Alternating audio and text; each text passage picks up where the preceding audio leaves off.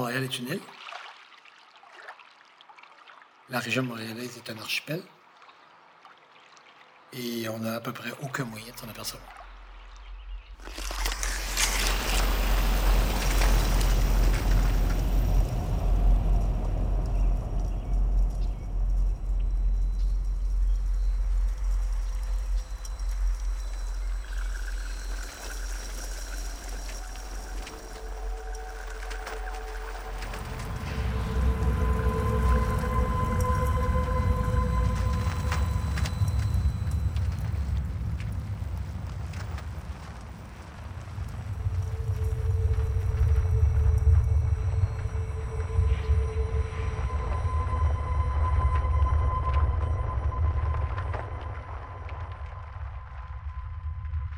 Le seul moyen qu'on a, c'est d'embarquer dans une auto et à partir de la 20, c'est-à-dire dans l'axe du tunnel Hippolyte Lafontaine, de venir prendre le pont Jacques-Cartier, ce qui nous fait longer le fleuve sur l'autoroute 132.